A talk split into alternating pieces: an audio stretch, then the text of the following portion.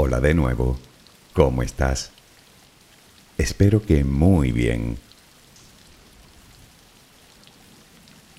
En algunos comentarios de estos últimos días, algunas personas me han pedido que les hable de la pandemia que trae en jaque al mundo entero. Sinceramente creo que ya hay demasiada gente hablando de lo mismo. Desde remedios mágicos hasta teorías de la conspiración, pasando por todo tipo de bulos malintencionados, las redes sociales están a reventar de información que ya te adelanto yo que no te sirve para nada.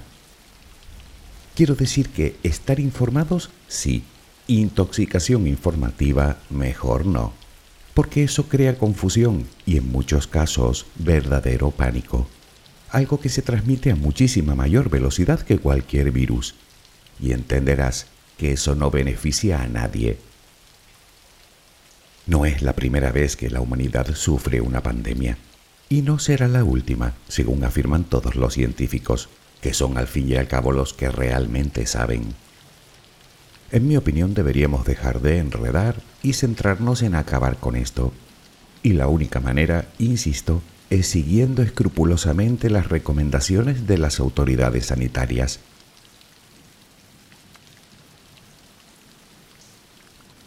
En cualquiera de los casos, puede que no podamos movernos de casa, pero nadie nos impide ir libremente donde queramos con nuestra imaginación. Y es precisamente lo que pretendo con el audio de hoy. Evadir tu mente a través de un extraordinario y misterioso viaje hacia el fondo del mar. Bueno, eso, y reconciliarme con tantos y tantas oyentes que echan de menos los audios de viajes y de ciencia, a quienes les prometo hacer más de este estilo.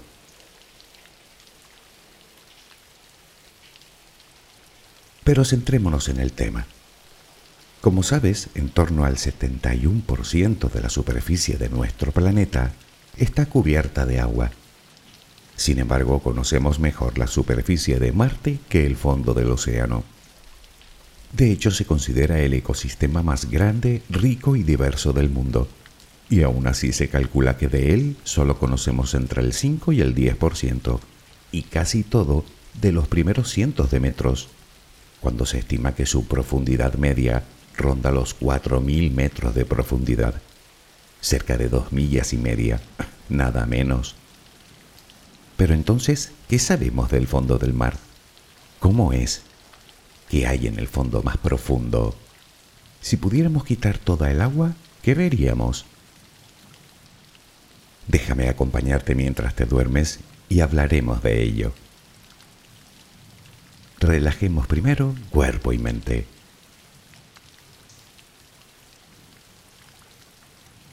Adquiere la posición que prefieras para dormir. Lo importante es que estés cómoda o cómodo. Puede que no encuentres esa posición ahora. En ese caso, ponte boca arriba, con las manos a los costados y las piernas ligeramente separadas. Relaja los párpados. Intenta que no haya tensión en ellos. Primero realizaremos dos o tres respiraciones profundas, tomando el aire por la nariz y soltándolo por la boca. Hincha los pulmones y vacíalos. Inspira y suéltalo.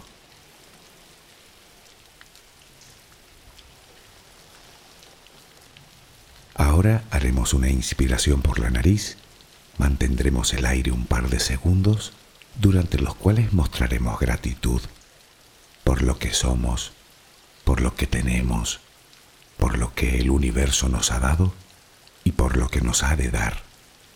Luego suelta el aire también por la nariz. Repítelo dos o tres veces más. Cada vez que exhalas, notas cómo te vas vaciando de todo lo malo y negativo de tu vida y tu cuerpo se va relajando más y más. Inspira, retén el aire y suéltalo. Deja que salga todo lo que te contamina. Inspira y suéltalo. Sigue respirando tranquila y acompasadamente. Intenta hacer la respiración abdominal, dejando que sea el estómago lo que se balancee con cada respiración. Inspira y suelta, sin forzarlo. Inspira y suelta.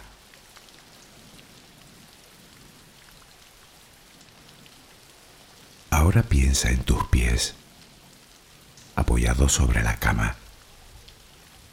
Notas cómo se van relajando cada vez más. El pie derecho, el pie izquierdo, Ambos quedan totalmente relajados. Centra tu atención en las piernas, desde los tobillos hasta los muslos. Siente como todos los músculos se van relajando.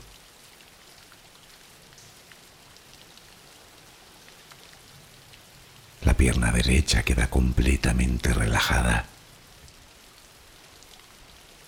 La pierna izquierda se relaja también. Notas como tus extremidades inferiores han quedado completamente relajadas.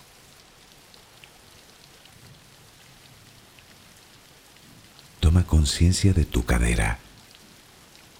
Nota cómo se va relajando también. Se relajan los glúteos. Notas el peso de toda la zona.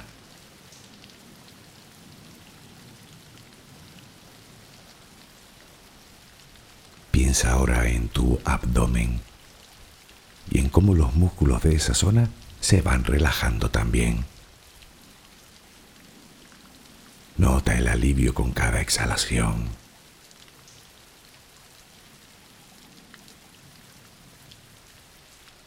Piensa ahora en tu pecho. Nota cómo se relaja lentamente cada vez más.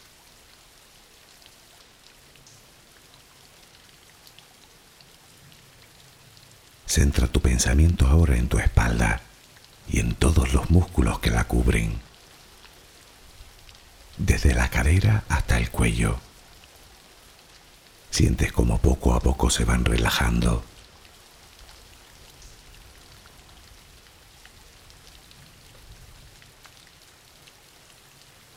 percibes como los hombros también se relajan.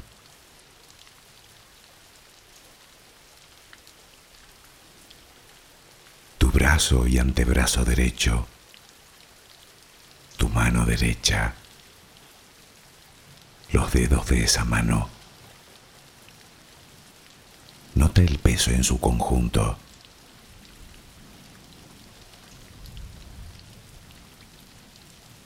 tu brazo y antebrazo izquierdo, tu mano izquierda, los dedos de esa mano. Nota el peso.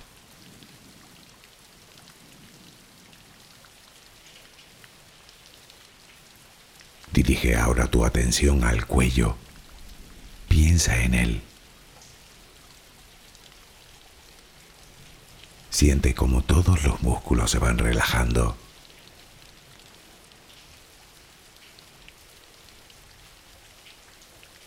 Tu mandíbula. Tus mejillas. Tus párpados. Tu frente.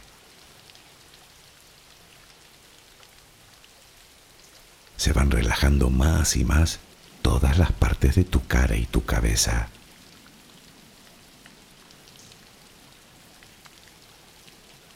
A cada instante sientes como tu cuerpo se va relajando más y más.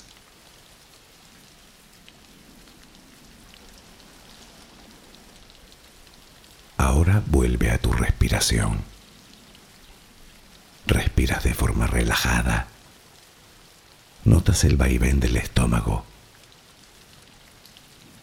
Cada vez que exhalas, te notas más relajada o relajado.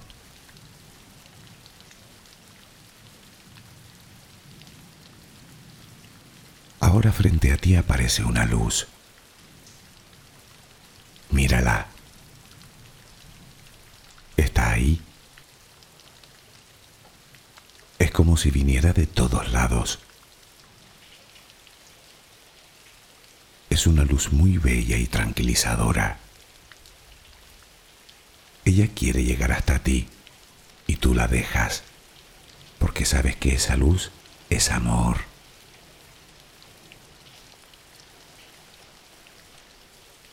Notas cómo impregna cada parte de ti. Notas cómo atraviesa tu piel y comienza a llenarte por dentro.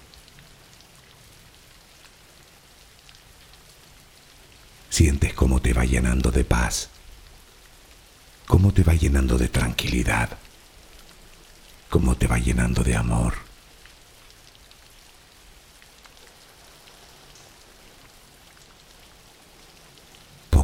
va desapareciendo de ti todo rastro de preocupación. Poco a poco, cada rincón oscuro de tu cuerpo se va llenando de esa suave luz. Sientes cómo te va purificando por dentro y por fuera.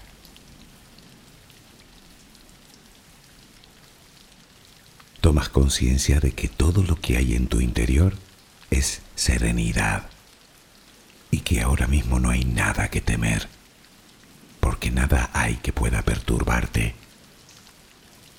Tal es el poder de esa luz. La energía más poderosa del universo entra y sale de ti, te inunda, te protege, te enriquece,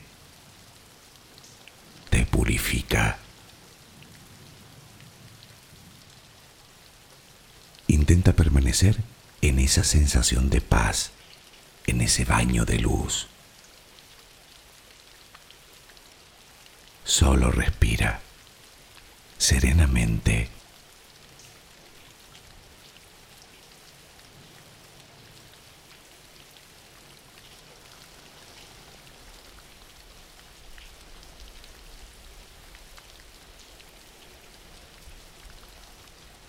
Hace algún tiempo dedicamos un audio a la historia del mar. En él descubrimos que nuestro planeta lleva cubierto de agua la friolera de 4 mil millones de años. Esa parece ser su antigüedad. No obstante, desde su aparición, se han creado y desaparecido numerosos mares y océanos debido al movimiento de las placas tectónicas, que como sabes son las placas o porciones en las que se divide la corteza de la Tierra y que están en constante movimiento, aunque eso sí, lo hacen muy lentamente, aproximadamente a la velocidad a la que nos crecen las uñas. Por lo tanto, la disposición tanto de las masas de agua como de las terrestres que podemos observar hoy en día tienen tan solo un par de cientos de millones de años. Dicho de otro modo, si pudiéramos viajar lo suficiente en el tiempo, tanto hacia adelante como hacia atrás, el mapa de nuestro planeta nos resultaría irreconocible. Lo que hoy veremos a lo largo de nuestro viaje es, digamos, una foto fija de algo completamente dinámico y cambiante. Como cuando miras al cielo de noche, parece que todo está quieto, pero no es así, pues lo mismo ocurre en la Tierra.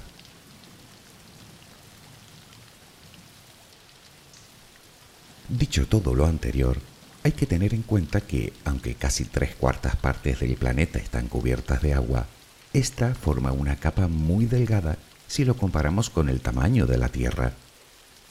Aunque con todo, aún así sigue siendo en su mayoría todo un misterio para la ciencia. Pero, ¿por qué? Pues por varias razones, entre las que destacan dos.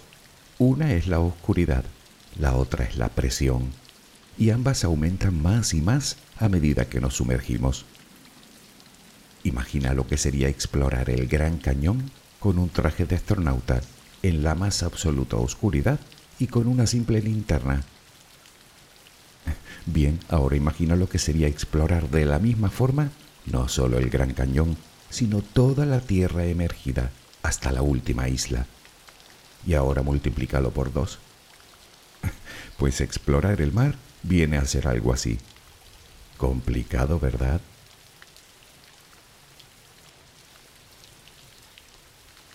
Si pudiéramos quitar toda el agua de los mares y océanos, podríamos ver lo que llaman corteza oceánica o el suelo oceánico, y la imagen nos parecería sorprendentemente parecida a la superficie emergida. Veríamos colinas, valles, acantilados, largas cadenas montañosas, profundas gargantas y enormes llanuras. Hasta ahora hemos logrado cartografiar una parte del fondo del mar. En realidad llevamos haciéndolo desde el siglo XIX. El primer navío que se propuso mapear el fondo del océano en una misión científica fue el HMS Challenger, el mismo que dio su nombre al lugar más profundo del mar, al abismo Challenger, en la fosa de las Marianas, el lugar precisamente al que queremos llegar más tarde. Por aquella época se hacía con una cuerda y un peso en el extremo, que se dejaba caer por la borda del barco hasta llegar al fondo, pudiendo así medir la profundidad. Repitiendo el proceso a medida que el barco avanzaba, permitía a los científicos que iban a bordo describir algo así como un mapa de la orografía marina. Imagina qué pensaría el marinero de turno cuando después de innumerables mediciones de unos pocos cientos de metros, de pronto observa cómo la cuerda desciende 8 kilómetros en línea recta antes de tocar el fondo.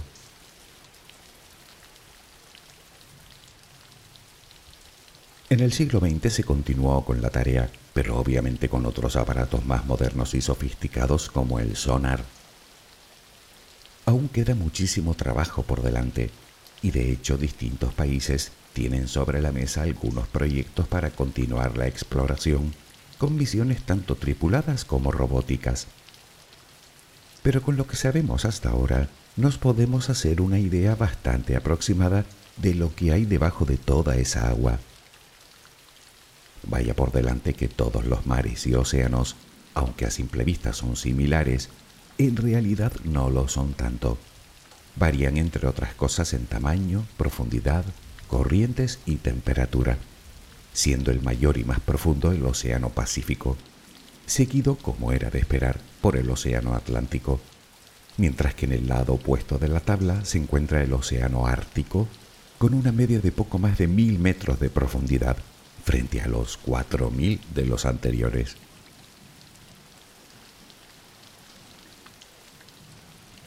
Las zonas en las que podemos dividir los mares y océanos depende de si lo medimos por su cercanía o lejanía a la costa o por su profundidad. De la primera de las formas, en su medición horizontal, lo podemos dividir en varias zonas más. La primera es la zona intermareal, es la que más conoces, es la parte digamos que toca la costa, el litoral, que varía según las mareas Luego nos encontramos con la zona llamada nerítica, que viene a significar próximo a la costa. Esta abarca a su vez varias áreas. Una es la plataforma continental. Se trata de la parte de la placa continental que se adentra en el mar. Es poco profunda, lo que la hace muy luminosa y además posee una leve inclinación. Sobre esta se asienta lo que llaman zona bentónica, y viene a ser el fondo marino en el que se desarrolla la mayor y más productiva biodiversidad, debido por un lado a la cantidad de luz solar que llega y por otro a que es la zona del mar con mayor riqueza de nutrientes arrastrados desde tierra por la lluvia y por los ríos. A todos esos seres vivos se les llama comunidad bentónica y un claro ejemplo de ellos son los corales.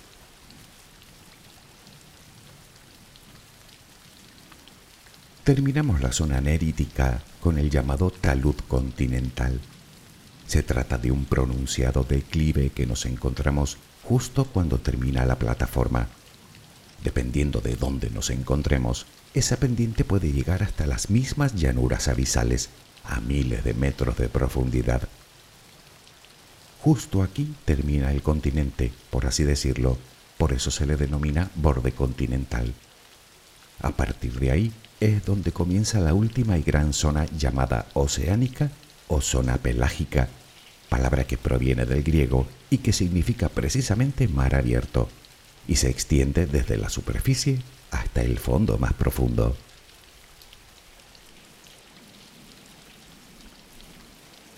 Como te decía, la otra forma de dividir el mar es midiéndolo verticalmente, es decir, en sus diferentes profundidades.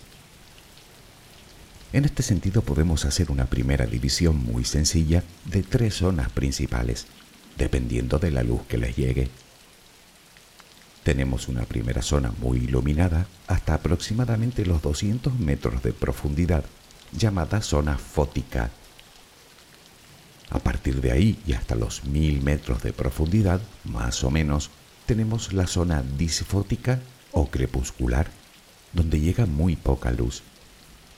El 80% de toda la vida marina se encuentra precisamente dentro de estos mil primeros metros de profundidad, debido principalmente a la luz solar. Y por último tenemos la zona en la que la oscuridad es total y se extiende hasta el mismo fondo marino, llamada zona afótica, sin luz.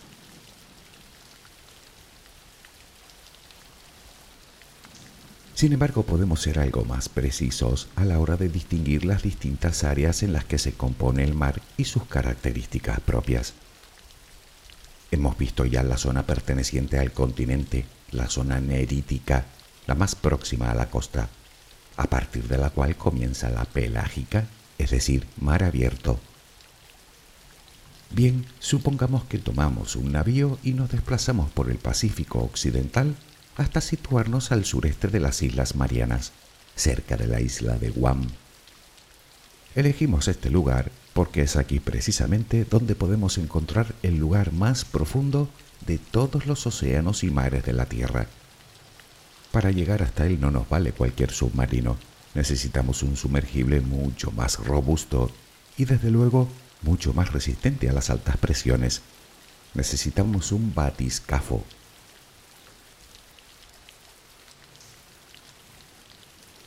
Bien, comenzamos la inmersión. Lo primero que nos encontramos es como la piel del mar. Es lo que denominan zona epipelágica. Se extiende hasta unos 200 metros de profundidad y es obviamente la zona más iluminada y también la más cálida. En esta primera capa se halla la base de todo el complejo entramado de la cadena alimentaria marina, el plancton, y más concretamente el fitoplancton microscópicas algas marinas fotosintéticas que no solo producen oxígeno, sino que sirven de alimento al zooplancton, que a su vez alimenta a otra infinidad de especies marinas, empezando por las ballenas.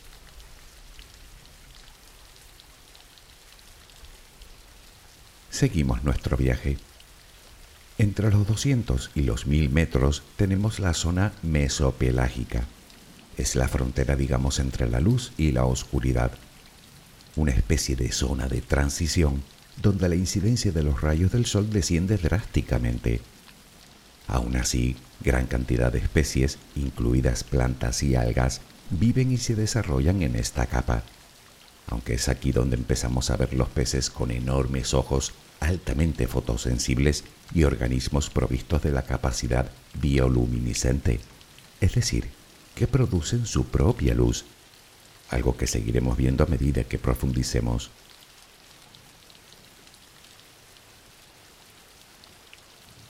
Seguimos descendiendo.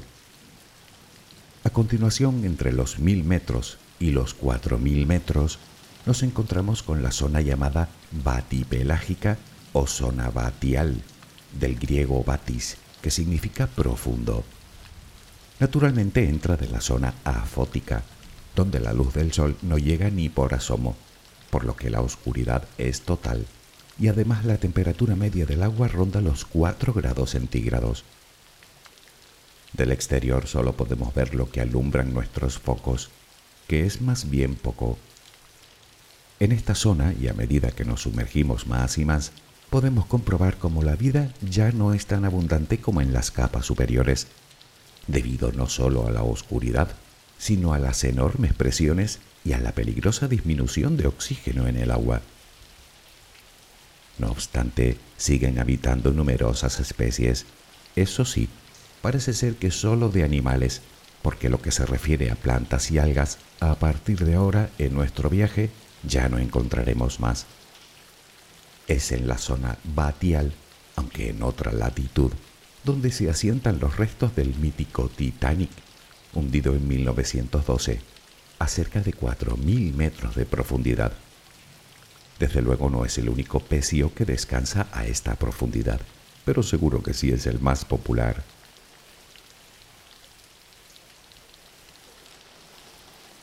Cuatro kilómetros de agua puede parecer mucho, y de hecho lo es. Sin embargo, aún no hemos llegado ni a la mitad de nuestro viaje.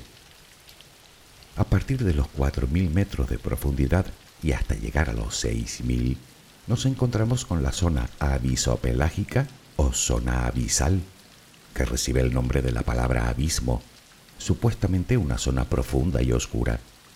En este caso el nombre le va como anillo al dedo. Para que te hagas una idea, más del 70% del fondo del mar se halla dentro de la zona abisal y empieza justo donde acaba la placa continental y empieza la placa oceánica. La temperatura del agua solo está a 2 o 3 grados por encima del punto de congelación. El oxígeno es prácticamente inexistente y además encontramos altas concentraciones de nitrógeno, fósforo y sílice producto de la descomposición de materia orgánica en las capas superiores del océano, que descienden hasta depositarse y acumularse en el fondo. Es precisamente de estos restos orgánicos de los que se alimentan los escasos seres que podemos encontrar a estas profundidades, la mayoría de ellos, por cierto, con aspecto verdaderamente monstruoso. Aunque no todos, porque es a esta profundidad también donde se encuentran las fumarolas submarinas, que expulsan agua muy caliente, saturada de minerales, desde las profundidades de la Tierra, formando chimeneas de muchos metros de alto y alrededor de las cuales habitan gran cantidad de seres que extraen su energía precisamente de estas formaciones.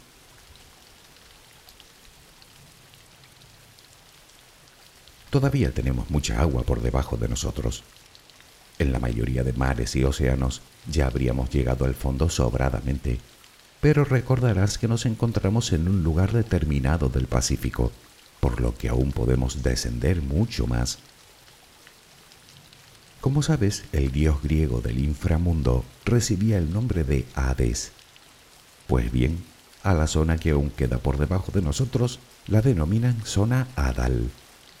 Sin embargo, no tiene forma de llanura de hecho, son más bien fosas y nosotros nos encontramos encima de la más profunda, la fosa de las Marianas, que en su extremo sur desciende hasta los 11 kilómetros de profundidad, más de 33.000 pies, en lo que llaman Abismo Challenger. De hecho, tiene 3 kilómetros más que la montaña más alta de la Tierra, el monte Everest. Hay más distancia entre el fondo de la fosa y la superficie que entre la superficie y la altura de un avión comercial en vuelo de larga distancia. Esta fosa en concreto tiene una longitud de más de 2.500 kilómetros y una anchura media de tan solo 70, es decir, que es larga y estrecha. Por eso también reciben el nombre de trincheras.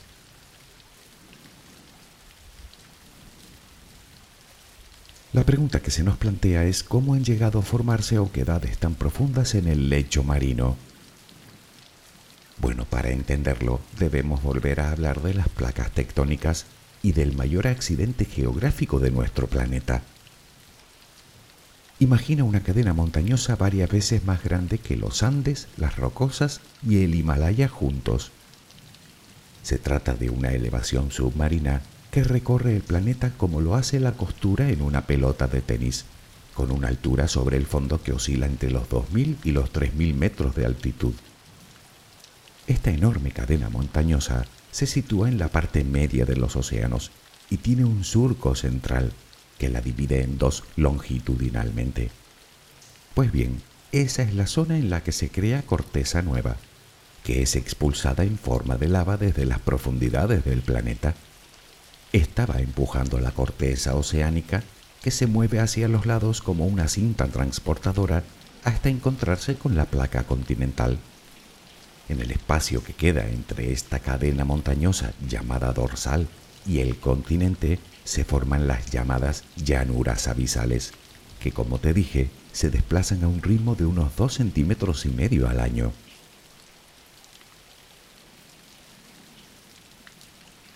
Cuando la placa oceánica, normalmente más pesada que la placa continental, se encuentra con esta última, se introduce bajo ella, formando estas profundas depresiones. Por eso las fosas oceánicas suelen encontrarse cerca de la costa, justo donde la placa oceánica se encuentra con la continental. El rozamiento entre ellas produce intensa actividad sísmica. La placa oceánica penetra hasta el interior de la Tierra, hasta el manto, donde el calor la funde, haciendo que los materiales más ligeros asciendan formando volcanes que a su vez forman islas por ejemplo, las Islas Marianas, sin ir más lejos, o Japón, o Filipinas, o Nueva Zelanda.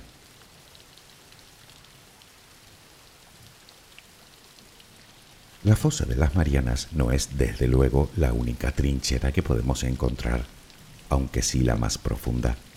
Existen decenas de fosas repartidas en prácticamente todos los mares y océanos, aunque las principales se encuentran en el Océano Pacífico, donde seis de ellas, incluida naturalmente la que nos ocupa, superan los 10 kilómetros de profundidad.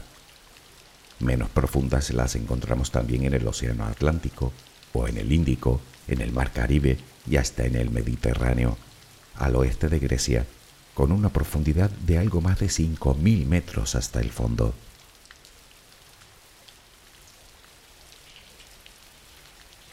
Hasta ahora, en muy pocas ocasiones, en tres concretamente, el hombre ha podido bajar hasta el fondo de la fosa de las Marianas, hasta el abismo Challenger. Aunque lo cierto es que se trata de un viaje muy peligroso, si tenemos en cuenta que la presión a la que se ve sometida la nave es unas 1100 veces mayor que la que sentimos en la superficie, más de una tonelada por centímetro cuadrado, capaz de reducir una pelota de baloncesto hasta el tamaño de una de tenis. En el caso de romperse el sumergible, sus tripulantes prácticamente ni se enterarían, pues morirían al instante, aplastados por toneladas y toneladas de agua. Sin embargo, y aun con la altísima presión, la oscuridad total, el frío y la falta de oxígeno, también podemos encontrar vida en esos lugares, principalmente invertebrados, que pululan sobre el fondo donde los sedimentos que caen de más arriba se van acumulando. No obstante, y muy a mi pesar, he de decir que en la última de las inmersiones, realizada hace relativamente poco, se ha encontrado algo más que vida, algo que uno no espera encontrar a 11 kilómetros bajo el agua. Hablo de las dichosas bolsas de plástico.